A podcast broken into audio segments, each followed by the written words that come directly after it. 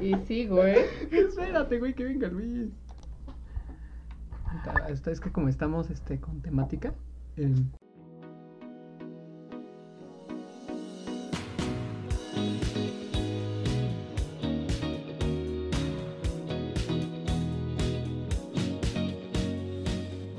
Bienvenidos a Leyendas Legendarias, el podcast donde yo, Pendejo. Eric Javier Hernández, Pendejo. le contará a Carolina Castillo una- y a unos invitados especiales, invitada especial, Tenemos muchos invitados especiales de hoy. una, una historia que se ganaron el título de Leyendas Legendarias. Pásate de verga. Digo, Muy bien. Eric Qué está bello. drogado. En la silla embrujada tenemos a, a Luis y Eduardo. Buenas. Buenas, buenas. Y este es el último episodio de Causa. Número su puta madre, porque. Número no sabe. 22, Ah, el último sí episodio. número Como 22. anime, como segunda temporada de anime. Hoy Y suena el violín más triste de... tenemos este De temática esta vez. Por es primera este, ajá, por primera vez tenemos un, uno temático que se debió de grabar la semana pasada, pero pues Carolina no pudo. Me fui de peda. Ok, entonces, Te- te- te- este, en esta dinámica vamos a dividir en dos partes, que sería el, el Halloween y sería Día de Muertos. En Halloween tenemos ah, pues historias de terror un poco spooky, Spooky as fuck. spookiadas. Y en la otra tenemos la simulación de un funeral. Ese yo siento que va a estar, va a ser de las cosas mentalmente más duras que vamos a hacer en el podcast y de las cosas que vamos a hacer en mucho tiempo. Es tal vez un regalo que queríamos hacer uno al otro. Y con testigos, porque Y con testigos, sí, sí, sí. Y, y es que yo quería que hubiera invitados, hubiéramos tenido personas, porque así como que se, se ambientaba más, ¿sabes? La verdad es que también las personas que están aquí fueron parte importante de lo que es COSAT. Desde el vato que nos dio el micrófono para empezar a grabar, hasta el vato que nos dio los ánimos de que sí se puede, güey.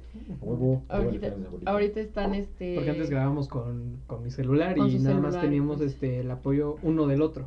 Pero pues siempre hay amigos que siempre nos, nos ayudan en todo. Y pues esta vez afortunadamente vienen desde Cholula, Puebla. Este, para grabar este último episodio, que esperemos que les guste mucho. Quiero que quede claro que Eric tu- tuvo la planeación del último episodio porque, pues es Eric, ¿no? Él tiene que planear todo. Pero La mayoría. la mayoría, sí, los que yo planeaba generalmente eran los mejores, la verdad. pero Algunos dejan que desear, pero yo los termino editando, así que Pero el me podcast siempre ha dejado que desear, ¿no? Bueno, es cierto. Ya, Por eso ya, decimos- ya, por eso dejarlo. Ya hay problemas en postproducción, no. Sí, ya. Ok. Ya es de que Eric ya me pellizca cuando hablo y... Sí, sí. Ay, no es cierto. No, no es cierto. Ok, voy a contar la primera historia. Que esta cuando yo la leí, yo dije, no mames. O sea, como que sí me dio pelos. ¿Se te salió tantito caldito? No tanto, Ok. pero sí me dio pelos. La forma, más o menos, no, no la forma en la que cuentan, sino el, la intensidad de los hechos. Ok, eh, mi historia es acerca de un exorcismo que hasta donde me dicen es real.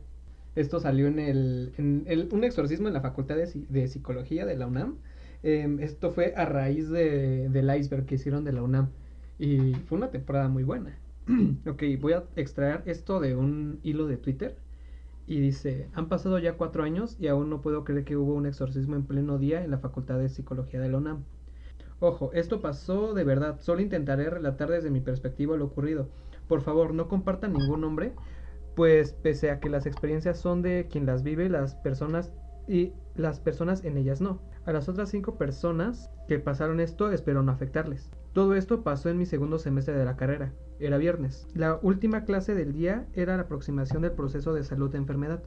Misma que teníamos un profesor de teoría martes y una profesora práctica viernes. El grupo era relativamente grande.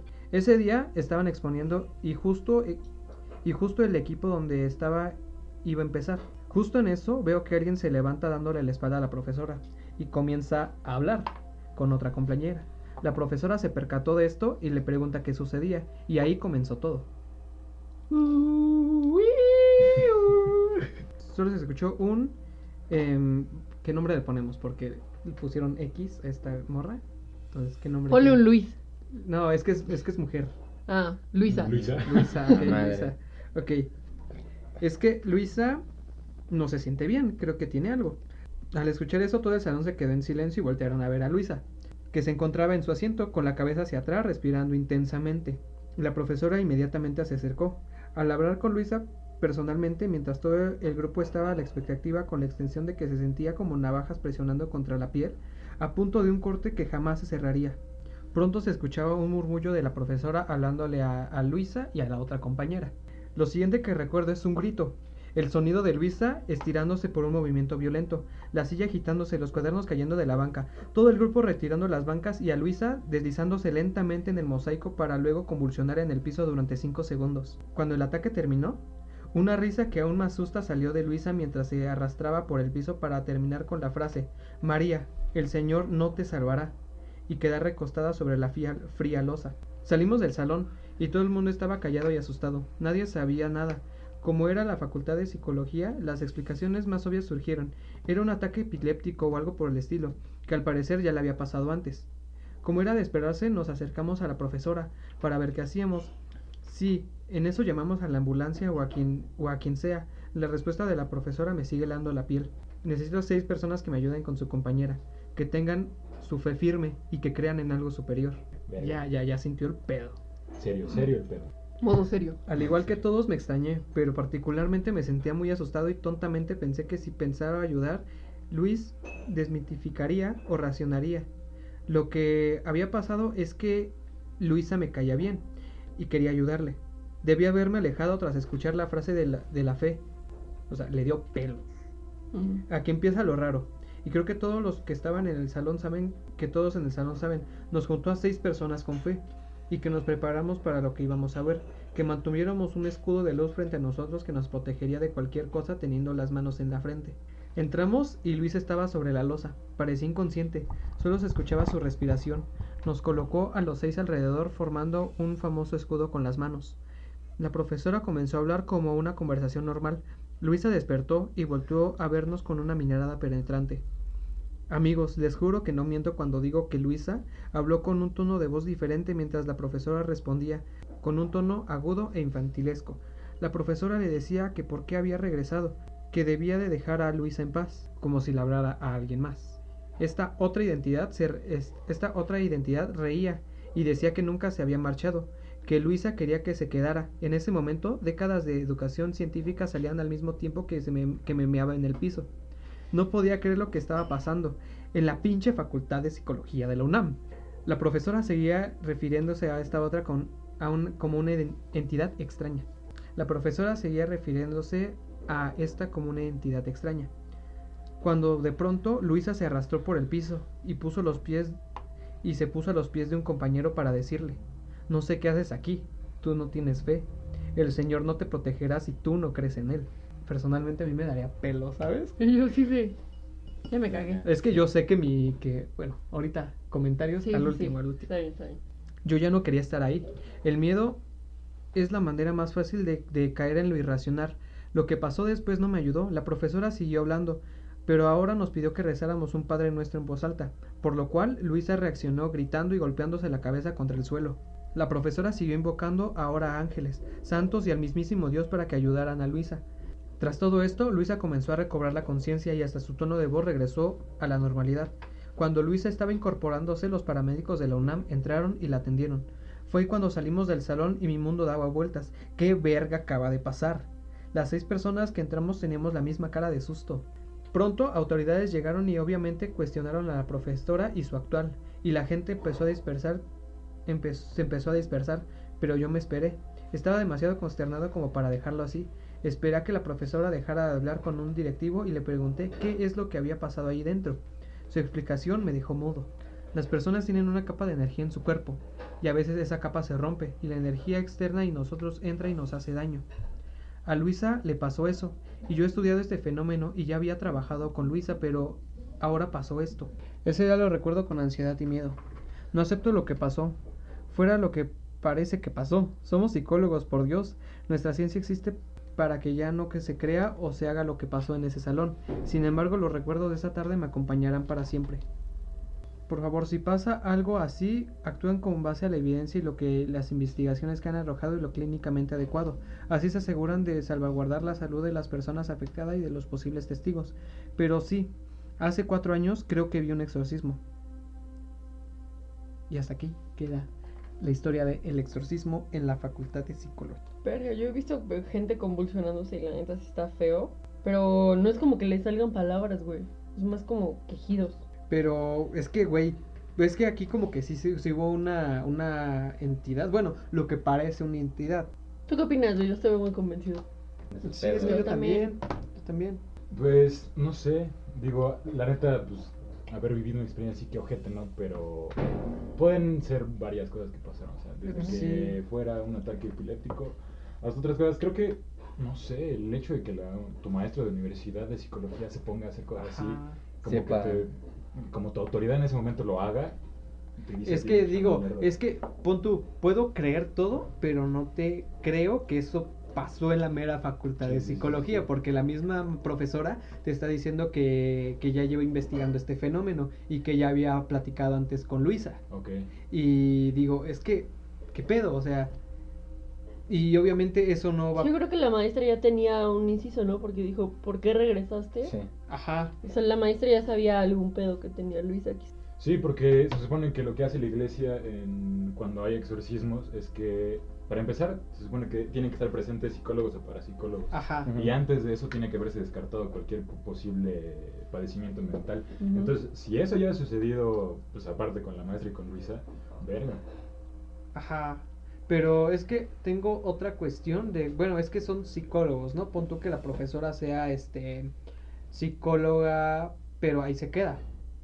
Y pues eh, mentalmente, neurológicamente hay otras ciencias. Y a mí, pues en este podcast hemos tocado muchas cosas del psicoanálisis.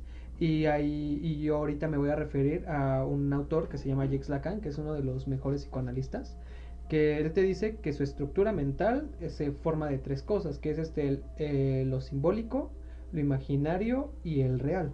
En el simbólico pues tenemos las cosas, bueno, empecemos por el por el imaginario. El imaginario pues obviamente son fantasías, pero esas fantasías también se pueden regir por lo simbólico, porque se hace mucho hincapié en el psicoanálisis del simbolismo. Me daba de ejemplo mi tía una cosa que decía que puede que una pareja pues ya, ya esté en el acto, ¿no? Bueno, esté casi por el acto, pero si no hay un objeto o no hay una frase o no hay un cierto tacto específico, no, no pasa nada. Claro, claro. Em, como por ejemplo a mí un, un objeto simbólico, y esto cuando entré como que a mi análisis me hizo sentido, que... Ah, porque yo nunca he sido de morder las cosas, yo nunca he sido de morderme las uñas o una madre así. Y un, un objeto simbólico de autoridad que estaba en mi casa era el control de la tele. Bueno, creo que en muchos, ¿no? En Sí. muchos el control de la tele, que llegaba mi papá y pues le tienes que dar el control de la tele, le Claro. tienes que ceder eso. Y pero mi papá le cagaba no encontrar el control de la tele, que estuviéramos mordiendo el control de la tele o que tiráramos el control de la tele. Entonces, para mí cuidar el control de la tele era este era Sí. sagrado. Ajá, Claro, yo claro. tenía una condición, así como cuando programas y pones una condición, Claro, estás mismo. condicionado a tener cuidado con el Ajá. control, El porque si no llega tu papá y se enojaba. Eh, y estas dos cosas, el simbólico y el imaginario, son está- están ahí para suprimir algo más duro, que es el real. Este, porque si se bota el, estas, dos, estas dos capas, es como si el real saliera y el real es como un volcán. Entonces empieza a esparcir un chingo de cosas. Yo digo, para mí el real es como el instinto. Entonces, si a esta morra se le destapó el real, em, pues pasó lo que pasó.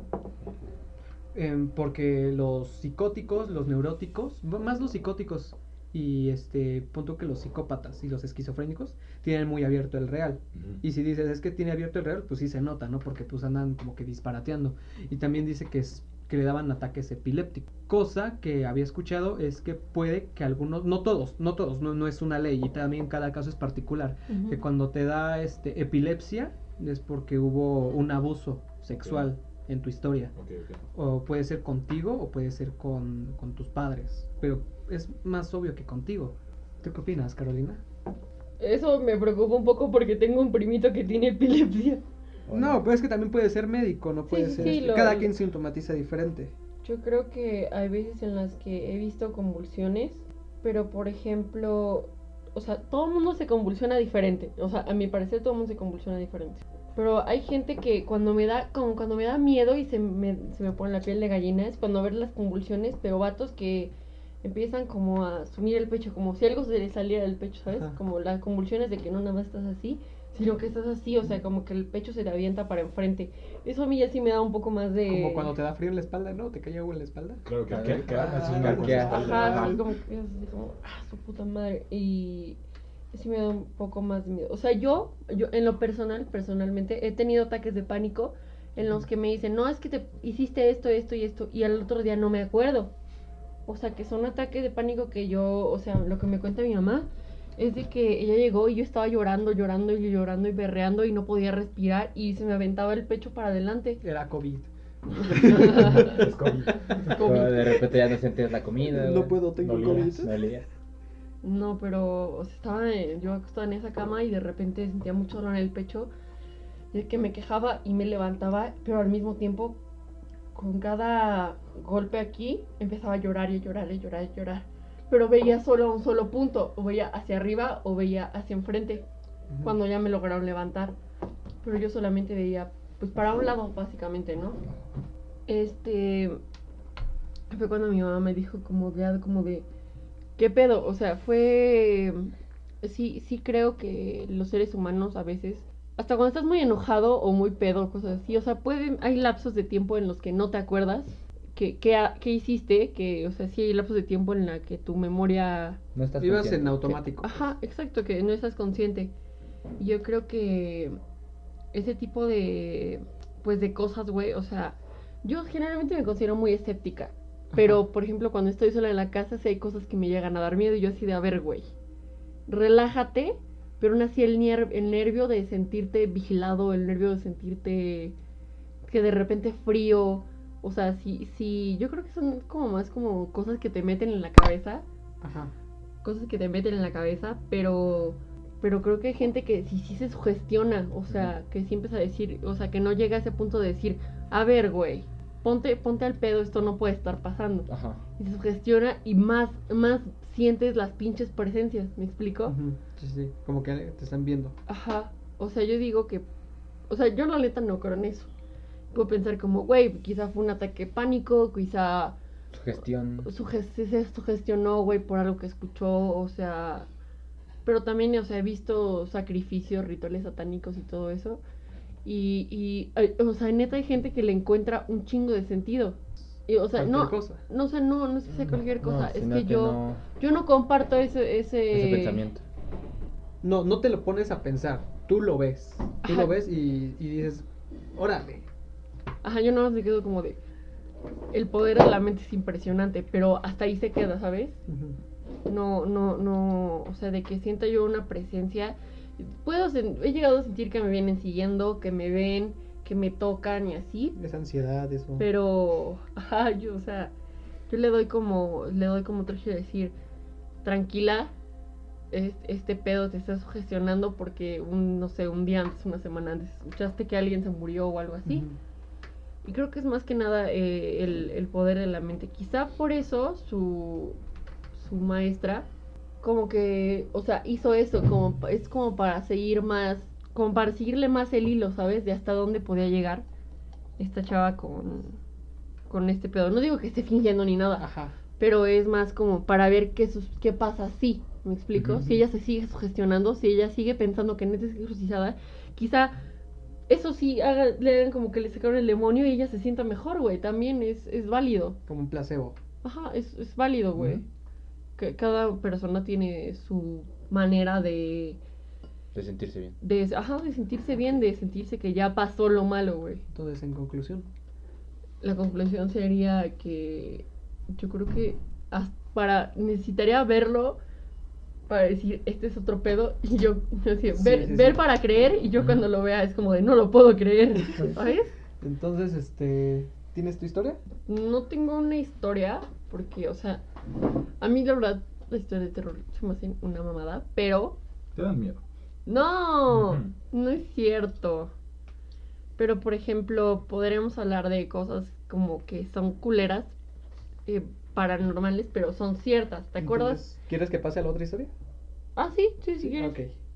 Esta también es de la fantasma en prepa 6. La niña fantasma en prepa 6. Esta está redactada más culera, así que voy a tratar de hacer mi mejor esfuerzo.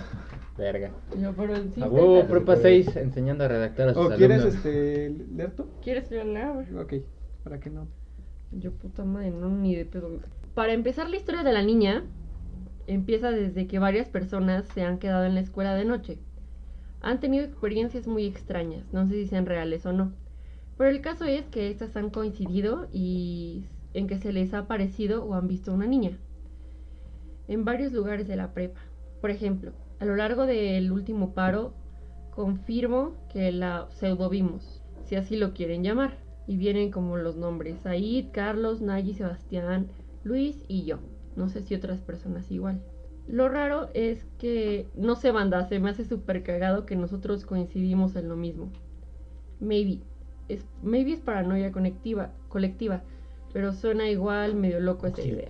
Luego, otra cosa rara es que los mismos chan- chambas cuentan, y entre comillas, porque puede que nos estén bromeando, pero dicen que ellos Las mismos chambas, este, o algunos, Los que trabajan. Los de intendencia. ajá, algunos se les ha parecido. Otra cosa importante de esta historia es que la mayoría dice que hay una zona en especial con una vibra bien culera, que confirmo es de las más densas en la noche, en mi opinión. Esta zona es conocida como La Virgen, que está al fondo del pasillo de los vestidores y conecta con canchas y calderas. Pues ahí más allá, pues allí más allá de que siempre está prendida y la historia oficial de los chambas la tienen porque son guadalupanos. Por alguna extraña razón sí se siente denso de la noche, en lo personal. De hecho, para mí las partes que irían más fea de Prepa 6 son La Virgen, Tumba, Invernadero. De madrugada, claro. Pues en específico de la Virgen, en donde varios han visto algo bien raro. Ahora mi historia personal. No se burlen porque la neta sigo sin saber qué onda. Pero me mantengo en que vimos mal. Bueno, el caso es. Resulta que un día de paro, ya no recuerdo cuál, yo estaba con mi compa Said, dando el típico rodín de noche. Y pues íbamos por el estacionamiento del primer piso en dirección a la alberca a cerrarla porque estaba abierta la puerta. El caso es que ese güey andaba chingando con frases susurrando como la esquizo y pues íbamos apenas pasando caseta y, en esta- y el estacionamiento cuando vimos literal una morra dentro de la alberca por la puerta que íbamos a cerrar. Y pues los dos comentamos, no mames, que es una morra metiéndose a la alberca. Y está bien fría el agua. Aparte eran como las 10 de la noche. Y pues banda, ya, ya nadie había no había nadie en prepa 6. Que no sé. Entonces fuimos a ver qué pedo. Pero ese güey seguía chingando. Y le dije, si no hay nadie, tú, vas a tú te vas a asustar más ahí. Y pues el caso, fuimos y revisamos todo el patio de la alberca. Y fosa y real no había nadie. Gritamos que cerraríamos, que nadie se quedara adentro y nadie respondió. Entramos hasta las calderas y real no había nadie. Y güey, pues el güey se paniqueó y al chile, al chile yo también. Y dijimos, no mames, vámonos a la verga. O pues ya cerramos y nos fuimos a la caseta para contarles a los demás compas. Miren que sí pudimos ver mal, pero los dos, yo neta no le jugué la broma y no creo que el güey a mí, porque al chile a esas alturas ya me lo hubiera dicho. Y real vimos entrar a una niña, entonces pues al chile sí se me hace sacado de onda hasta la fecha, pero pues XD, crean lo que quieran, testimonio de un alumno. ¿Qué eso de ver a niñas está co- Pero sí, ¿por qué a niños, güey? O sea, mira. ¿Sabes por qué se dice que se ven niños? A ver. Hay una historia por ahí en la que se dice que un niño, cuando tú ves a un niño, es un demonio disfrazado. Porque No un niño no puede este, ser, eh, al momento de morir, tiene las puertas del cielo abiertas. Claro, sí o no hay sí. manera que sea impuro, ¿no? Ajá, pues, Ajá. Depende. Bueno, si está bautizado. Aún así, Claro. ¿Sí? Ah, perdón, perdón, perdón. aún así, entonces, este, un, el niño, un niño a la hora de morir es puro y tiene las puertas del, del cielo abiertas en todo momento. Ya a la hora de crecer es este que se empieza a corromper, Ajá, entre pues comillas. empieza a pecar, ¿no? Sí, entonces, este, eh, se dice que es el mismo diablo, el mismo demonio, está haciéndose pasar por un niño para que lo ayudes Ajá. y te lleve. Sí, ¿no? Porque pues te... Ajá, porque ves una persona sola y dices como de... "Uy". Claro, pues, corro. Ajá. Exacto, de un niño no vas a desconfiar ni, o al menos como Ajá, es muy... adultos o Puedes ayudar, grandes, ¿no? o sea, si escuchas sí, el sí. grito de un niño, vas y ves Claro, qué pedo y- para corres por... O si ni siquiera escuchas un grito ni nada y solo ves un niño, no vas a desconfiar de un niño. No hay No hay manera. o no hay razón por la que un adulto o alguien grande tenga, le tenga miedo a un niño, se sienta Ujú. amenazado por un niño. Entonces creo que es algo muy inteligente de Sí, los entes, porque la neta, pues, si yo fuera un demonio, pues sí, diría. No- "Ah, no lo pensaría, güey. Si yo fuera un demonio, haría un sonido de un perrito lastimado. Sí. Porque sabía que Carolina estaría ahí viendo a ver qué Pues pedo. fíjate, güey, que... Maybe. que bueno, aquí te viene otra, otra historia, entre paréntesis, que pues ya sabes que mi- mis abuelos vienen de Puebla. Y ahí donde vive mi, mi abuela materna, es pues sí, literal es un pinche rancho, güey. Hay casas cada 20, 30 metros. Ya que hay una casa cada pinche metro, o sea, es muy diferente. Sí, sí, sí. Y además los, los terrenos son muy grandes. Hay una de que un primo de mi papá, y esta también le pasó algo parecido a mi papá, pero eso me lo cuenta mi papá, este... Primero lo contaba borracho y yo decía, ah, pues puro pedo, ¿no? Pero luego ya lo cuenta sobre y digo, ah, no mames.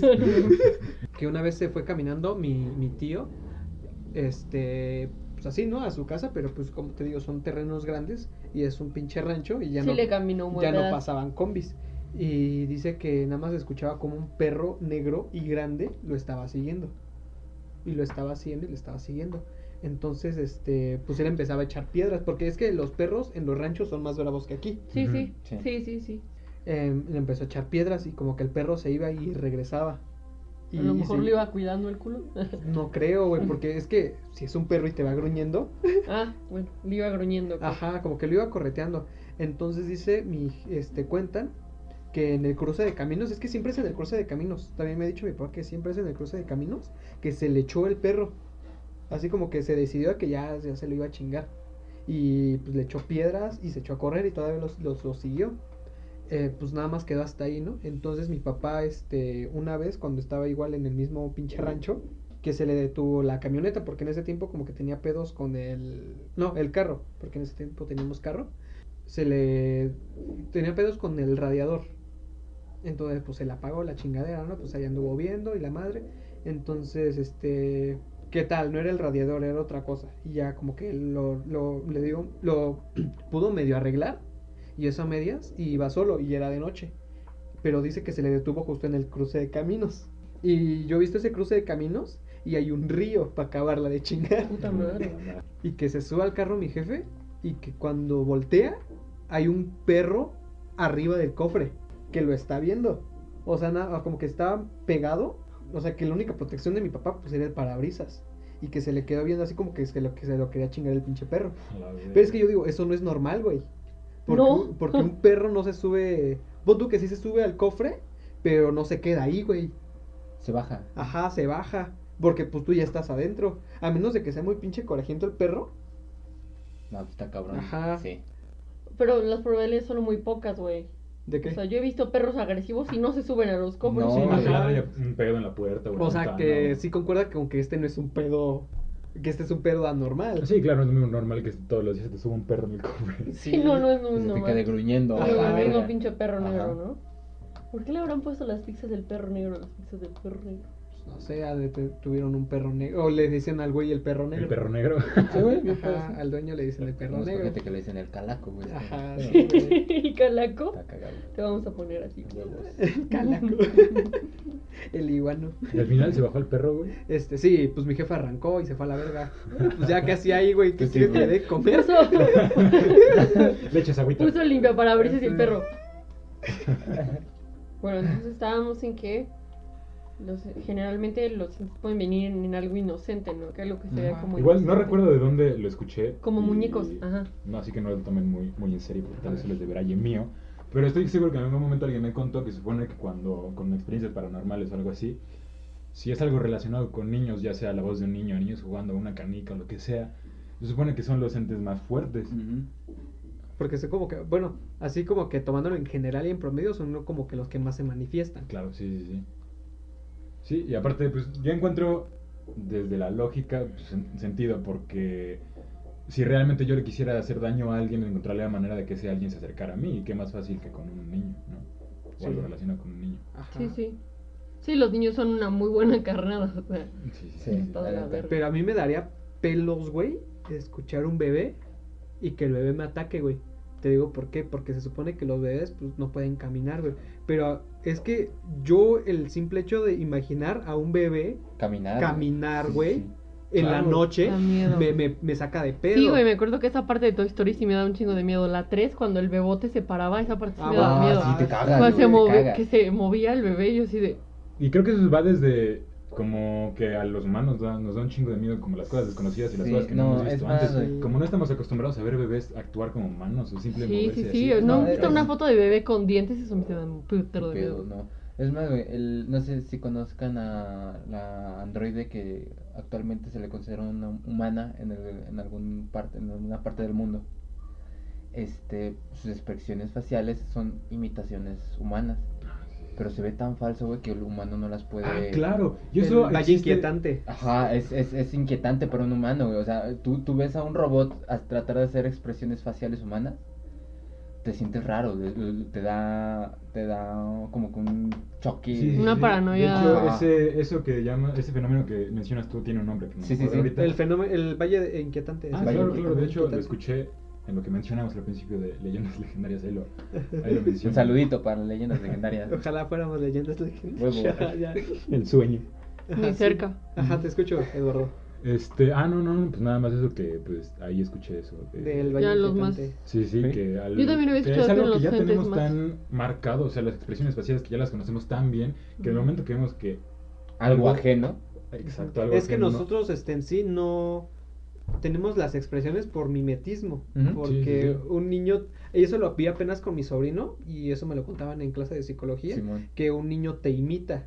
Sí. Y sí, Yo porque cuando pues yo teniendo a mi primo, pues yo lo sigo viendo como un animal. Y incluso Jake Lacan dice que el, la supresión del instinto se, este, es dada por el lenguaje. El lenguaje reprime cualquier Sí. instinto. Eh, y para mí él sigue siendo un animal porque todavía no aprende a hablar. Claro. Entonces, si él, este, porque cada que lo saludan, como que lo hacemos reír, bueno, tratamos de que se ría. Entonces, pues nosotros nos reímos, pues porque te da alegría ver un bebé. Un bebé, Sí. sí. Y ese güey como que ya se ríe, pero por compromiso, porque es diferente eh, sonreír con los ojos, porque sabes que una sonrisa es verdadera por los ojos, porque Claro. sonríes con los ojos, no con no solo con la boca. Entonces él sonríe con la boca, no con los ojos. Sí. Entonces, dirías que, un, por ejemplo, Rómulo y Remo tenían expresiones faciales de lobos o lobas. Este, sí, punto que hasta nosotros los humanos, bueno, los algunos enseñan los dientes. Sí, Sí, y también cuando, bueno, es que yo también me he refado tiros y como que abres las fosas nasales. claro. Sí, para- sí, sí. como por combate y esos y también los animales. Pon tú que los animales O sea, te paras de este, manera diferente, ¿no? Como que- Ajá. Sí, Sí, sí, sí. Son para los animales es como postura y para nosotros es este expresión facial. Ajá. Y, una- y la- y tú como humano, la postura de un animal no la reconoces tanto. Pero O sea, cuando un mm. animal tiene, o sea, hace como cosas como humanas, sí te das cuenta, güey. O sea, Sí. cuando un animal, por ejemplo... ¿Nunca has escuchado a un perro aullar y que parece que dice palabras? Mía lo hace. Ajá. Ah, bueno. Mira, de que de repente está viendo así y de repente la nada empieza a aullar. O sea, ¿qué pasa con esta loca, güey? Pero de que de repente, o sea, las facciones de los perros sí llegan a cambiar, ¿sabes? Y es cuando yo lo he visto muy pocas veces, pero sí te alerta, sí, sí te prende un foco de que dices, güey, ¿qué está pasando? Ajá, que trata de hablar, ¿no? Ujú, algo así, te trata de decir algo. Ajá, también- también me pasa, pero más con los gatos. Los gatos cuando empiezan a chillar. A mí cuando chilla un gato, me, no sé qué me da. Porque chillan muy, este, sí se nota que sufren. Y, Sí. esta- y yo tenía un primo que igual de chiquito lloraba como gato. Puta madre. Entonces, pues imagínate, tú estás dormido y luego cuando te duermes no carburas bien, ¿no? Pues Sí, confundes sí. las cosas. Ajá, y sí. cuando lloraban los gatos yo pensaba que era mi primo. Y luego lloraban varios gatos y se quejaban, ¿no? Pues tú que se, se agarraban a putazos entre los gatos y lloraban. Y dije, no mames, ahora qué le andan haciendo a mi primo. Verga. Sí, me gato sí un culero. O sea, salió el tema por lo del perro, pero yo creo que, o sea, lo que más debió asustarle como de perro, yo creo que sí hacía como, como característica, o sea, de que sí, su expresión del perro, yo creo que es lo que más, bueno, o sea, que él se le quedó tan marcado porque creo que es lo que más cuenta, ¿no? Las expresiones. Hasta en películas vemos expresiones, ¿no? O sea, El lenguaje corporal. ajá, el lenguaje corporal. Tú este, que te que hagan así un chasquido, güey, de, ah, de, se me prendió el foco, ¿no? De que, ah, ya sé qué está pasando. O sea, es una expresión corporal, este, que ya por alguna razón todos tenemos ya ligados, ¿no? Hay cosas que, este, que, no sé, a mí me pasa, güey, que estoy, no sé, en mi casa y este, y se me olvidó hacer una pendejada, algo que me pidieron. Y me levanto y digo, ah, chingada madre, se me olvidó esto. Y hago el chasquido. Pero inconsciente. Ajá, lo hago inconsciente, güey. Y, llega, y cuando voy a hacer la pendeja digo, verga, ¿por qué chasqué? O sea, Ajá, ya, ya estando más ajá, ya, lo te- ya lo tengo programado por alguna razón. Mira, sigo siendo un poco escéptica en esto, pero sí he sentido como cosas que digo, que digo, güey, no tiene explicación. O sea, por más que yo intento darles una explicación, doy giro al pedo, investigo la madre, yo digo, güey, hay cosas que no tienen explicación y que honestamente prefiero no saber qué pedo. Ujú. Como cuando alguien se cambia de lugar o, o- Me acuerdo que antes a mí lo que me daba muchísimo miedo, y a pesar de que siempre he sido bien escéptica, y todavía me sigue dando miedo, güey.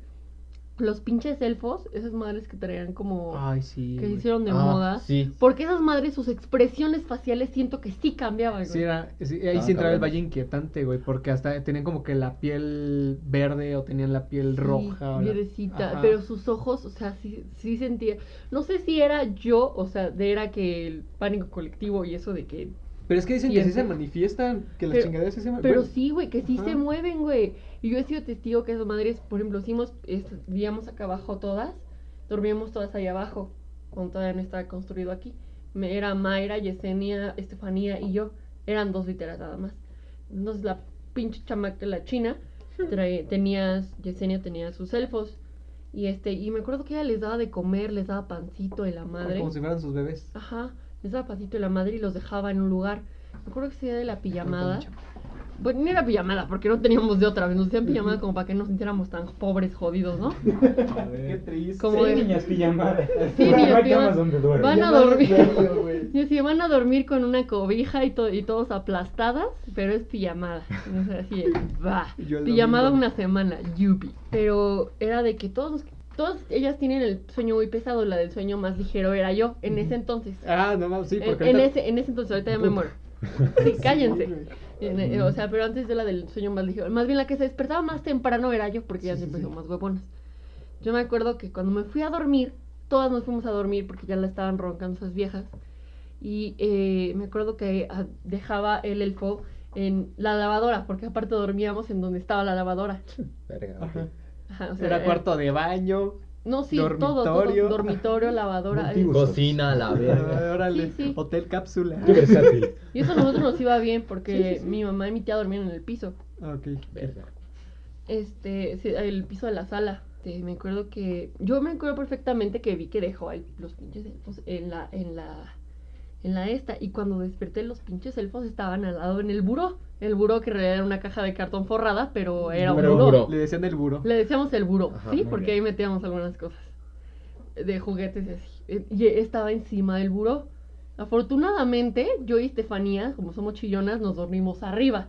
Pero estaba al lado de Yesenia, el pinche elfo. O sea, yo ¿Estás digo, güey, en ningún momento se pudo sí. haber parado porque esa morra tiene el sueño bien pesado y son bien huevonas. Ajá.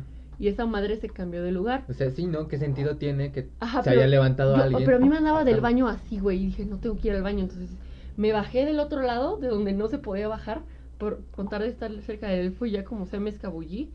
Y cuando desperté me dijo la china, ¿por qué cambiaste mi elfo de lugar? Y le dije, no, es que yo no fui. Y nadie me creía que neta yo no había cambiado esa madre de lugar. Yo decía, a lo mejor me quiere molestar para que ya, para que este nos, dur- nos durmamos ya abajo, en otro lado, con nuestras mamás o algo así, para que estén ellas a gusto. Pero me acuerdo que yo ese día le dije a mi mamá, o sea, quedé como pinche collona, güey, quedé como collona con mis primas, pero a mí vale madre. Yo no moví esa madre. Yo no moví esa madre y esa madre le cambió la... Les juro que yo sentía que esa es madre... que ni lo hubieras tocado, güey. Yo nunca para lo empezar. toqué, No, yo o nunca sea, lo toqué. te fuiste por un lado opuesto, Sí, ¿no? sí, sí. Dices, o, o, sea, haz de cuenta que el cuarto está aquí, güey, eh, la cama estaba aquí, el elfo estaba aquí y la y para entrar, la lavadora. Ajá. Entonces me acuerdo que yo me bajé, o sea, la cama, me bajé por por la parte de acá de la cama, ¿sabes? Ajá. O sea, no me bajé como los niños normales. Me, me fui del otro lado todavía, hasta pisé a mi, a prim- pisé a mi primita, con tal de que yo no quería pasar neta por ahí. Sentía que el, él fue mi agarró y me decía, Ay, no mames, güey, no me agarres.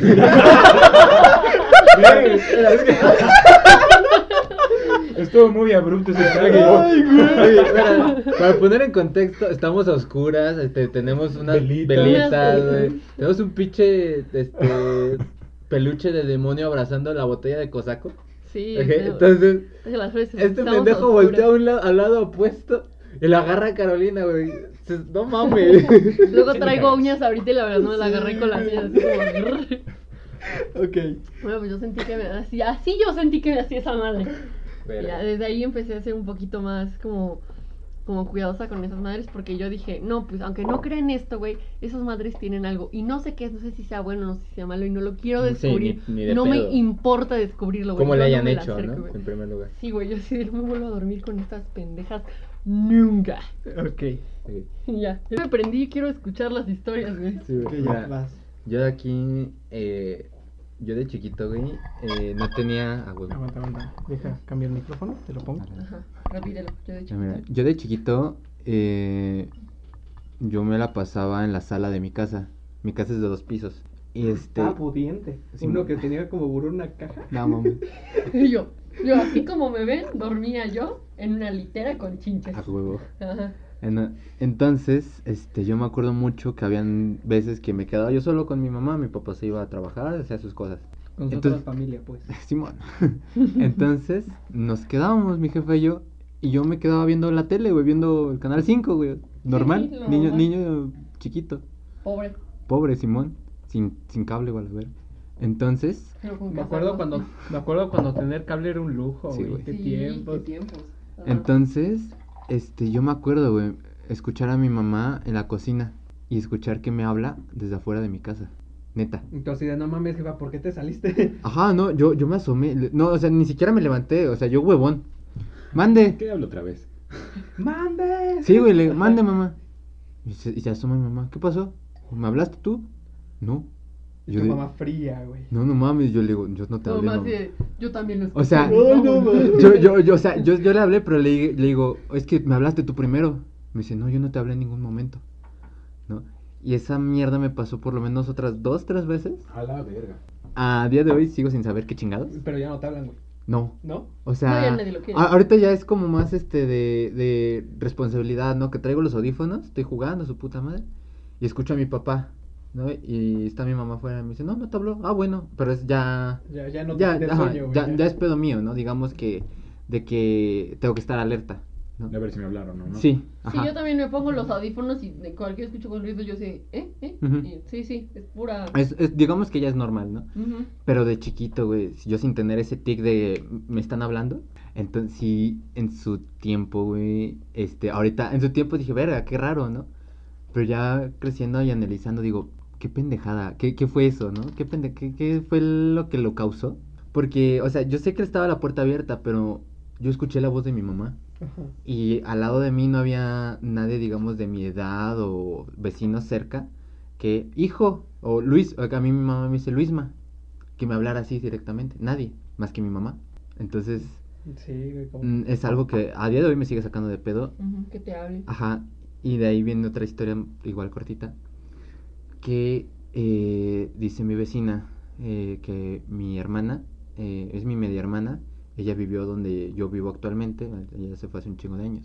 Ella dice que veía señores chiquitos, morenitos, No que le hablaban. ¿Como de Chaneques, güey. Ah, Duendes. no. Los chaneques son de duendes, güey. Sí, Sí, sí, una historia que hablan sobre duendes, güey. Entonces dice, dice que le hablaban, que se despedía, ¿no? Y que esta señora me dice que este, ella ponía cosas en la mesa y aparecían en otro lado. ¿No? Entonces sí, sí, sí cuadra, sí cuadra, porque se supone que la historia de los duendes son este seres mitológicos o chaneques mexicanos que te cambian de lugar las cosas. Que solamente están para molestar, ¿no? Probablemente no sean malos y la chingada, pero mi hermana mayor fue la que dicen que sí llegó a convivir con ellos. Sí, porque tenía la mollera abierta, ¿no? No, el- el- No estabas abierto. Pero bueno, hasta ahí mi historia, güey. Mamá, Sí. lo de los Enanito Suchane, que Sí, verga, eso eh, lo he escuchado de varias personas, güey, hasta de mi papá, que de Sí, sí, repente sí. me cuentan, no, mal, Es que siento que está. Bueno, es que tú vives en Puebla. Y Sí, como sí, que sí. en Puebla siento que hay como que. Ese güey era de. Tlaxcala. Ah, pues, pero- Pero vivo en Puebla. Y pues sí, o sea, a veces el jefe llega y me cuenta, no, ma, pues es que ayer estaba. Bueno, no me dice no, ma. Es que los Pero- jefes cuentan unas bien. Y cuando es el El jefe, jefe no, pues que digo, pues es mi papá, o sea, a mi papá Sí, le creo. ¿no? Ajá, y sí, me cuenta que es está en la computadora y de repente ve así como de reojo que pasa algo corriendo y que voltea. Y pues que sí, son como seres chiquititos. Simón, yo, yo de, les puedo decir que yo de chiquito, güey, me daba miedo todo, güey. O sea, yo no podía ver una película, no sé, de terror. La, la película de Me terror traumé más. con Chucky, güey, chócalas. La, la película de terror más cagada, güey, más pendeja que tú puedes llegar a ver, a mí me cagaba de miedo. No podía yo ver una película. De frente, güey. Pero no sé, güey, descubrí internet, este, ahí para la gente que Vi estuvo. que en- había cosas peores. No, para la gente que estuvo en la época de Amnesia de Dark Descent, güey, que se hizo famosísimo, puto juego. Sí.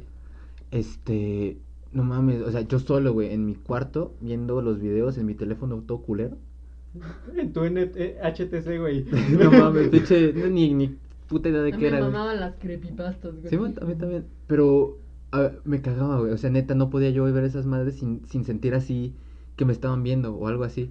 ¿No? Entonces veo por primera vez el, este, este, la amnesia Dark Descent, güey, que te presentan pinche monstruo, te lo ponen así como un ser pasando a lo lejos, ¿no? De primera. Y dije, verga, y de repente desaparece. Entonces yo sentía un miedo bien Una cabrón. inquietud. Hasta Sí, que te fue sí, sí, pasando, sí. como que lo Pero, ajá, pero poco a poco, güey, de hecho, la... A mí me cagaba de miedo. Había muchas cosas que yo me daban demasiado miedo, pero las hice como de a mi, mi día a día. Me gustaba a mí dibujar las creepypastas de, de morrillo, güey, Slenderman, su puta madre. Y lo compartía yo con mis amigos. Entonces, como que le fui perdiendo el miedo, ¿no? Poco a poco. Como Sí, que el poco. fenómeno de horror o de terror ya lo tenías más Sí, normalizado. Más, normalizado, sí, porque de pequeño no podía. De verdad, en- me alteraba muy cabrón. Sí, sí, Sí, Es que, por ejemplo, en mi caso, de chamaco, pues igual era bien, pues, bien culo, güey. O sea, me daba miedo todas las mierdas. Y no sé si sea tu caso, pero el mío, me acuerdo que en un punto dije, verga, güey, es que neta, me sugestiono demasiado, güey. Sí, me da un sí, chingo sí. de miedo, lloro, Sí, sí, así, sí. grito y la verga. Y fue un momento como decir, verga, no, ni madres. Me voy a poner enfrente y me voy a poner a ver estas mierdas para que me dejen de dar miedo. Ah, no mames. Yo nunca esos inventaste el miedo. Sí, güey, dije, No, ni madres. O sea, no quiero, sé, me- quiero conocer este pedo Es, ya. es más, güey, sa- ¿sabes dónde perdí el miedo así, cabrón? Gracias a Five Nights at Freddy's. Neta. ¿Neta? Es Sí. que me- a mí me, me daba un chingo de miedo. O sea, la primera vez que tú ves esa madre, te cagas. Sí, Sí, sí. Pero no sé. Sí, porque es- te llega el... Ajá, el screamer. Entonces, un, hubieran, habían veces que yo me imaginaba, güey. O sea, yo en mi litera, porque dormía en litera con mi hermano, yo arriba, Los pobres duermen en litera. Simón. Me, me lo imaginaba que se asomaba por mi puerta, güey. O de repente me hubo una época en la que no sé por qué me daba miedo Bob Esponja y Patricio, me los imaginaba. A mí por el suicidio de Calamardo. No. No, sí, aparte güey. de eso, güey. y Esa madre nunca, Sí. yo nunca la vi hasta que supe que me de- de- me- ya no me daban miedo esas Ajá, madres. sí, sí. Porque no podía, te Sí, juro yo me no acuerdo que yo también ya no podía, güey. Porque sí tenía mucho sentido. Sí, que sí, se- sí, pero yo me los imaginaba, güey, como observándome, güey, en la, en la mera esquinita. Yo sí era, te digo, tan pinche asustadizo. Tenía la puerta abierta con la luz prendida y aparte una luz de noche. Y habían veces que no podía dormir si no tenía esas madres puestas. Yo me acuerdo que abrazaba a mi mamá porque yo, o sea, a mí, yo lo que más adoraba en ese, en ese tiempo que estaba chiquita era mi mamá. Yo la adoraba así. Y de que me dormía con Pues mi era tu mamá. todo. Ajá, era mi todo, mi todo, mi todo. Y de que me dormía y solamente me dormía viendo la puerta. Así. Y abrazaba a mi mamá. Como de que no, yo te voy a proteger si algo pasa. Pero en el mismo cuarto. De hecho, ese cuarto donde ahorita está mi mamá, ahí antes era mi cuarto. Mi cuarto rosita y así. Y les voy a contar una historia también, es súper rápida. Creo que está ya, algunos de ustedes dos ya se la deben de saber. De, tenía una muñequita que se llamaba Millie. Creo que también la contaste aquí en el podcast. Mm, Sí, güey. ¿Sí? Sí, güey. Cuéntalo otra vez, no hay pedo. Ok, pues, para Ah, los que no escucharon. Bueno, para si no escucharon. Este, era mi muñeca favorita. De hecho, yo le puse como la niña que más, que más, que me gustaba de la primaria. O sea, y tenía como siete años. Pinche Girl Red. Ujú. Entonces me, me amaba esa, esa muñequita porque me la había regalado mi papá. Y todo lo que me regalaba mi papá para mí era muy especial. Era santo. Ajá, era santo, ¿sabes? Amén. De que hubo unas veces en las que yo sentía que a esa madre le cambiaban las facciones, que sentía que esa madre de repente se movía un poquito, como si yo iba de este lado, la muñeca sentía que se volteaba de este lado, si, no, si iba para este lado, sentía que la muñeca se volteaba poquito y sentía que en realidad me, me seguía con la mirada, yo sentía que me seguía con la mirada. Entonces trataba de estar en mi cuarto lo menos posible y me acuerdo que me, me agachaba, o sea, me iba de así, me hincaba para pasar al cuarto de mi mamá. que era era hasta el fondo. Como, como que escondiéndote, ¿no? Ajá, que Para me que no me escondía. Sí, Ajá. y me acuerdo que hubo varias veces en las que yo le tapaba la cara, pero yo le explicaba como por qué le tapaba la cara, como para que no me hiciera nada, ¿no? Le explicaba como de, ay, Mili, creo que te da mucho el sol aquí, te voy a tapar un poco, y la tapaba, ¿no? No, yo, yo, yo hacía algo parecido, pero en lugar de. Yo, yo decía, mira, me voy a sincerar con ese güey. La neta, me das miedo, bye. ¿No? No, yo no, güey, yo, yo era de como de Sí, que le quería explicar, Sentías que iba a tomar venganza. Ajá. yo, ajá, yo le quería Sí, explicar, güey, le te dije, te quiero mucho, y le iba a decir, mira, te voy a poner aquí para que te duermas, y la ponía en una caja, ¿no? Para que yo no la viera. Sí, güey. O sea, Y le ponía dijera, su "Ah, este cobijita y así. Me tapó. Y que ta- jalar y las ta- patas en ta- la ta- noche. también la neta, a mí, por ejemplo, mi papá, habían veces que yo me levantaba, güey, cagado de algún este pesadilla. Iba con mis jefes y mi papá bien mamón. Mi papá bien mamón. Ah, sueña que eres Superman y les partes la madre. Yo de, ah, gracias, hijo de tu puta madre, ¿no? No, mi papá nunca fue así. Sí, o sea, eh, yo creo que también en parte me ayudó. Este, Sí, sí. pero en su momento me, no sé, como que odié esa palabra, ¿no? De que imagínate que no es real. No, a mí lo que me decían mis jefes es, es- ya también ya lo he dicho en el podcast, cuando dijiste lo de Millie, que mi jefe me dijo que tenle, miedo- tenle miedo a los Los vivos, vivos. A los porque vivos. pues, los muertos nada más te, te espantan. Mi mamá también y me lo decía. cuando crecí, y pues aquí viviendo en una colonia tercermundista, pues de que, de que me asaltaban, sí es cierto. o este, de que pues le pegaran a mis amigos. Y más viviendo en. Latinoamérica, por favor, sáquenos de aquí. Sí, ¿Ayuda? y eso es todo lo que tengo que decir acerca de, De la guerra de Vietnam. Ok. No, ya, ya, ah, lo último, como concluyó lo de Mili, fue que yo de plano iba en el carro con mi mamá, íbamos para el hospital. Yo le dije, mamá, ahorita te quiero decir porque ahorita ya no me escucha porque no está aquí. Le dije en el carro, le dije, mamá, por favor, es que Mili siento que me ve y siento que me va a hacer algo, por favor, tenemos que hacer algo. Y se lo decía llorando. Y mi mamá, sí se- obviamente mi mamá se sacó bien de pedo, Sí. porque yo nunca fui de que me gustaran películas de terror como para decir, ah, pues lo sacó de esto. Ajá. O sea, yo nunca, No, sí. nada. Yo veía Barbie y Barbie rock and rolleras, ¿no? Y le dije, mamá, por favor. Y mi mamá, me acuerdo que mi mamá me dijo, sí, mi amor, no te preocupes. Y pero yo me acuerdo que hasta lloraba, le berreaba y le decía, mamá, ahorita porque no me está escuchando. Y se la llevó. Porque no puede escucharme, güey. Ajá, y le dije, porque no puede escucharme, no puede escucharme, mamá, porque si no, te va a hacer algo. Yo estaba segura de que le iba a hacer algo a mi mamá. Sí. Ustedes, si en algún momento tienen hijos y llega su hijo y les dice algo así como medio de miedo paranormal, que ve cosas o que haya alguien o que le Lo pasa llevo a terapia. ¿qué harían? Lo llevo a terapia. No sé, la, la verdad no sé, o sea, si no sé. Creo que primero para que se sintiera seguro, creo que me desharía de, de, la, de, de lo que sea. Si hay de un objeto le da miedo, diría, no, como que a la verga, ¿no? O como si este cuarto ve- veo cosas, como que no, pues te cambio de cuarto. Primero y, y después la terapia. Si eso no para, sería como de, "Bro, vámonos.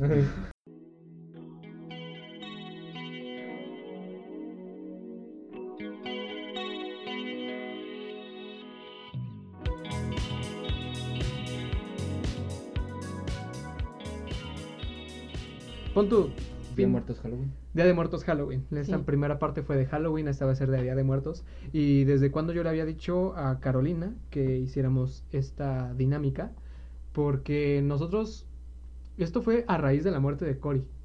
Me acuerdo, a raíz de la muerte de Cory que dije, ok, es que si... y- Nos cayó el 20 que la muerte existe. Ajá, y existe entre nosotros. Y dije, ok, porque hay cosas que no puedes decir cuando una persona está viva por las circunstancias, y eso es cuando la persona se muere. De qué tan importante es para ti y tú nunca vas a saber qué van a decir de ti en tu funeral. Y nos da mucha curiosidad, claro. Ajá, entonces estamos haciendo como que una pequeña muerte temprana. Primero, bueno, Carolina va a hablar de mí, yo voy a hablar de Carolina, y Eduardo va a hablar de Carolina, Luis va a hablar de mí, porque cada quien corresponde a quien conoce más. Ujú. Entonces, primero va Eduardo, después voy yo, después va Luis, luego hasta el último voy yo. Ok. Como hasta el dijiste voy yo, después hasta el último voy yo y después Ah, no. voy yo. Ah, perdón, perdón. Primero vas, va Eduardo, luego voy yo, luego vas tú, Carolina, hablando de mí, pero antes de eso va No, Luis. primero iría Luis, ¿no? Sí, sí, ya, ahorita, ahorita- ya, Ah, ya, ya. ya lo entendí yo. Sí, Sí, pues, puede. ya. Eduardo, eh,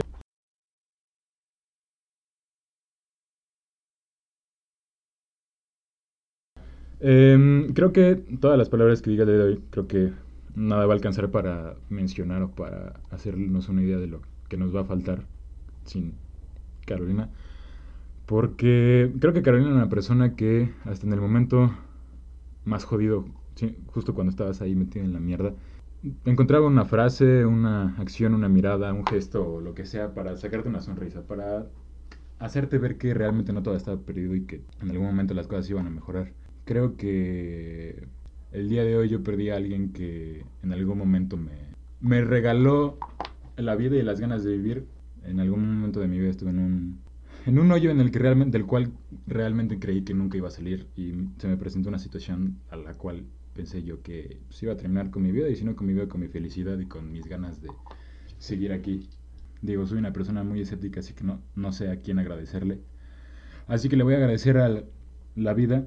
Entonces, le doy gracias a la vida de que ese día que en el cual yo estaba realmente planteándome si valía la pena vivir o no, pues ha llegado a mi vida y me haya tomado de la mano para llevarme a tomarme una foto y que las primeras palabras que yo escuché salir de su boca fuera que sonriera. Entonces creo que desde ese día, siempre que estoy triste o siempre que siento que ya no puedo o simplemente no estoy en un buen momento, creo, recuerdo lo que me diría Caloría y recuerdo que me diría que sonriera y que, que sonriera y que, que siempre, y que mira al frente, lo cual yo lo traducí como va a haber cosas en la vida que nos van que nos van a tirar, que realmente nos van a hacer caer muy fuerte y pues para hacer honor a su recuerdo creo que no nos queda a nadie de los que estamos aquí más que siempre sonreír y siempre mirar al frente, no importa la situación. Un, dos, tres, probando. ¿Cómo empezar? Es difícil, difícil pensar que una compañera de vida se ha ido. Algo que yo daba como hecho en mi vida ya no está. A que no hace mucho tiempo nos ha dejado. Es extraño, pero que no escuche ni, ni voy a escuchar más el ahí voy cada que yo le avisaba que ya estaba en la puerta. No hace mucho le dije que antes cuando comenzábamos a hablar, cuando llegaba a la esquina me empezaba a poner nervioso, porque no sabía qué iba a pasar, tenía cierta pena hasta que ella y su familia me hicieron sentir en calma, excepto por su abuela. Conocí a Carolina muy chico, a la edad de 14 años en un recital de coro, cuando ella apenas iba a cumplir 13 años. La historia se ha, ha sido contada miles de veces y espero que esta no sea la última vez. Yo estaba distraído con una amiga y ella me sorprendió diciéndome hola y extendiéndome la mano Rápidamente llamó mi atención porque además de su gran altura, nadie me había tendido la mano antes. Pregunté quién era y se molestó. Me fui y recibí un mensaje de odio de su parte y no volvimos a hablar hasta un año después. Hemos perdido una gran persona, una persona interesante. Desde que estaba en la secundaria me había sentido solo, que me faltaba una persona, que me, que me faltaba una persona que me comprendiera, que pudiera hablar de todo y a la vez de nada, y cuando la conocí sentí que no iba a estar solo nunca más. Me pareció una persona complicada, pero cuando la conocí no se encontraba en su mejor momento. Toda su vida lidió con problemas de depresión, inseguridad, ansiedad. Con una nula experiencia traté de estar ahí con ella. Carolina puede, que puede ser al principio complicada, pero al pasar una pequeña barrera te das cuenta de la gran persona que es. Siempre ha saltado por sus amigos, ha protegido a un sinfín de animales, me dejó entrar en su mundo y me dejó formar parte de él. Estoy seguro que si su mundo fuera un parque de atracciones, yo tendría mi propia atracción. A pesar de sus bajones y sus problemas, siempre fue una mujer risueña. Contaba chistes, aunque la mayoría eran malos y al principio solo me reía por compromiso. Amante de la filosofía, de la comida. Sus recomendaciones de películas eran pésimas y le hacía burla. Todos mis amigos y gran parte de mi familia la llegaron a conocer y he recibido mensajes lamentando su pérdida. Mis padres saben que he tratado de manejarlo lo mejor posible, pero las veces que me han escuchado llorar en las noches de su partida dicen lo contrario. Sé que ella nunca creyó en Dios, pero si se lo encuentra le hará miles de preguntas, como por ejemplo que si está loco, por qué le ha tocado la vida que le ha tocado. Por otra parte, si no hay vida después de la muerte, yo sé que ella no la va a aceptar. No estará contenta si hay o no hay, nada. Ella velará por mí así como yo velaré por su paz. Cuidaré de mí y los perros para honrar su memoria. Siendo sinceros, no me imaginaba una vida sin Carolina. A ella le cagaba que yo estuviera triste. Siempre estuvo conmigo para hablar y aunque ella no es y aunque ella ya no estará físicamente conmigo, sé que me extrañará donde sea que esté, pero a la vez querrá que viva el resto de mi vida lo más feliz.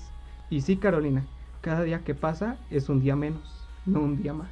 Cuando llegue mi momento, la voy a encontrar en pijama, junto con Cory, con Kaiser y miles de los nuevos amigos que ha hecho.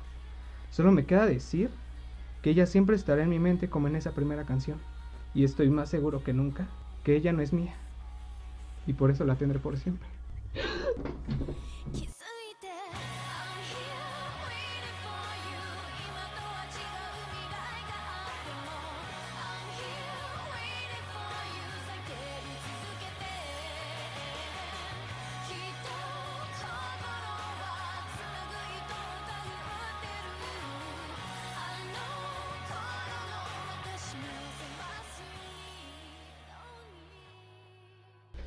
Ahora es momento de que yo me muera.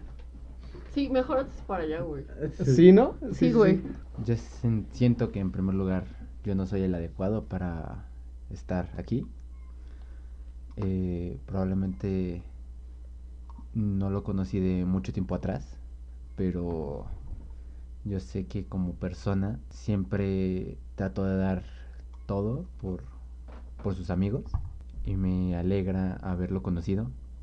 Haberlo conocido este en un momento probablemente muy bueno para todos.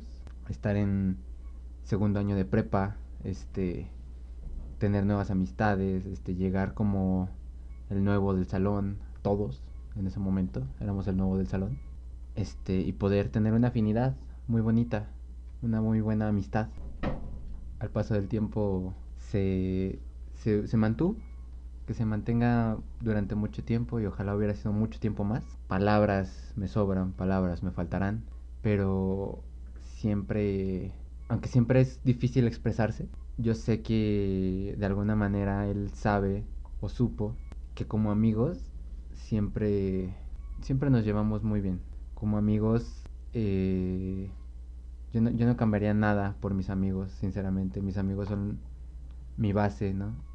Yo a mi familia la considero una amistad y, a mis amigos mi familia y él fue parte de mi familia.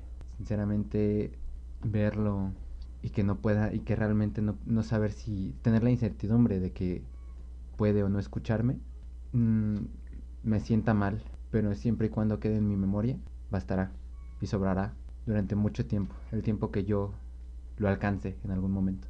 Tal vez diga muy poco, pero es lo que de verdad siento en este momento tan difícil para todos. Hola a todos. Creo que la mayoría ya me conoce. Lo que no me conozcan, soy Carolina. Era de las mejores amigas de Eric, al menos eso creo. Tras muchos años de amistad y muchos años estando juntos, creo que, aunque suene raro, siempre imaginé este momento como quizá uno de los más terribles de toda mi vida. Eric, siempre mío, siempre tuya, siempre nuestro. Tú no eres mía y por eso te tendré por siempre. Desde que, desde que nuestra relación empezó, era una plática constante el qué pasaría si el otro no estuviera. Entre bromas llegamos a la conclusión de que yo moriría primero, por muchas razones que están de más mencionar. Sé que él si él estuviera aquí se reiría. Creo que la más importante y que nunca te dije es que preferiría morir antes de verte partir algún día. O al menos eso creía porque aún tengo cosas que aprender. Por ti, por mí y por nosotros. Una vez me dijiste que te gustaría saberlo todo. Aunque nuestros corazones latieran deprisa, el mío, el mío nunca fue lo suficientemente rápido para alcanzar al tuyo. Mis palabras fueron malinterpretadas y mis acciones equivocadas. Pero es imposible negar que en algún momento esto fue lo suficientemente grande como para no pensar en un final. Es una ironía que nuestros anhelos se convirtieran en frustraciones, pero es parte de decir, crecimos juntos, porque sí. Al inicio de esto, cuando éramos jóvenes de secundaria, sin idea de qué hacer o cómo hacerlo, creo que ninguno de los dos imaginó, que llegaríamos tan lejos, que pasaríamos la mitad de cosas que hemos compartido, y que sin importar qué tan buenos o malos sean, yo jamás los cambiaría. Al final, son recuerdos que quedaron en partes de mi cerebro y de mi corazón, y que me formaron un carácter y me enseñaron cómo no debería comportarme. La ciudad no es tan grande como pensaba, y nuestro camino no fue tan largo como esperaba. Tú y yo no somos iguales, pero tampoco somos tan diferentes. Ambos somos personas perdidas en el subconsciente, tratando de encontrar los- sentido en los brazos de otra gente. El cielo y el infierno no son opuestos, sino partes de un complemento. Te agradezco haberme permitido conocer ambas partes. Voy a extrañar las tardes de hacer nada a tu lado. Ver películas buenas y otros que ninguno de los dos volveremos a ver. Todos los monsters y los Skittles compartidos. Todas las mentadas de madre y recomendarnos música. Es parte de lo que yo, Carolina Castillo, soy. Gracias por tener toda esa paciencia para entenderme. Sabes demasiado sobre mí y a veces ni yo me aguanto. Debe ser difícil soportar a alguien que dice que si hoy fue negro, mañana es gris y ayer fue blanco. Lo único seguro que hay en mí es que te quiero. Que no hubo un segundo en el que no te recordara y pensara que yo ya no estaba sola, porque tenía tu sonrisa como ventaja. Apareciste cuando mi vida era un desastre. Aún lo es, pero... Eric, el conocerte quizá no solo ha sido suerte. Apareciste en mi vida, me enseñaste a ser fuerte y qué ironía. Eres de mis puntos débiles. Soy tan frágil si me faltas. Qué pendejos fuimos al pensar que el único juicio estaba en las muelas. Escuché eso en una canción. Pocas personas me han interesado tanto como para mirarlas durante horas, creyendo poder absorberlas, para que formen parte de mí y así no poder liberarme de ellas, ni siquiera en un millón de años. Ya te lo había dicho, eres una parte que le daba luz a mi vida. Querido amigo, compañero de vida, prometo jamás hablar con alguien como lo hacía contigo, y aunque quisiera no creo poder. Nadie igualará todo lo que hemos compartido. Te amo, Eric Javier Hernández Ramírez. Siempre fuiste un dolor de cabeza.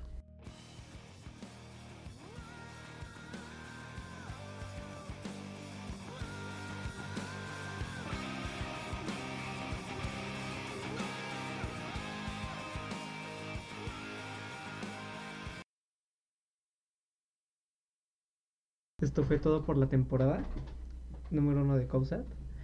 Esperamos verlos en algún momento. En algún momento. hasta que. Hasta que nuestro, nuestra, nuestra voz y sus oídos se, nos, se vuelvan a encontrar.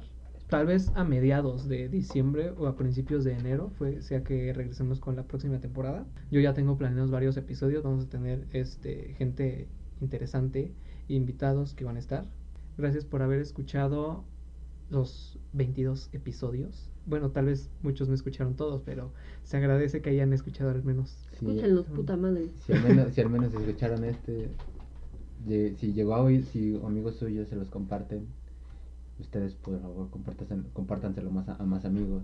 Y más. Eh, nosotros no vamos a parar, tenemos muchas cosas pendientes todavía. Carolina tiene un pendiente y esto solo empezó. ¿Qué vas a recomendar, Carolina? quiero recomendar. ¿O si quieres recomendar? Quiero recomendar Carolina Me Gusta de los Waffles. Ok. Muy buena canción. Te lo escribieron a ti, ¿no? A quien se la hayan escrito es una hija de su puta madre. y gracias por haberme escrito una canción. Está en Spotify, ¿no? Me supongo. Sí. Sí, porque luego hay canciones que. Bueno. Spotify y YouTube. Hubo dos canciones que me estaban aquí en Spotify y me costó encontrarlas porque también no tienes muy buena pronunciación que digamos. Ay, sí, soy yo. Yo quiero recomendar una canción de Javier Blake, ya tiene que salir, se llama Réplica. De hecho, la acabamos de escuchar ahorita y... 10 de 10. Es, me gusta mucho esa canción. Es una gran canción. Espero impaciente el disco de Javier Blake, creo que va a ser uno de los mejores del año en el que lo vaya a sacar. Suena prometedor. ¿Alguien quiere decir algo más? Eh, yo sí quiero recomendar eh, una canción de un anime, un opening. Sí, me vale verga, soy otaku. Sí, lo ves. eh, Express de Monogatari Series. Eh, muchas veces uno necesita eh, sentirse querido la mayoría del tiempo. Y si no, y si nadie puede darte tu felicidad, a veces hay que tomarla.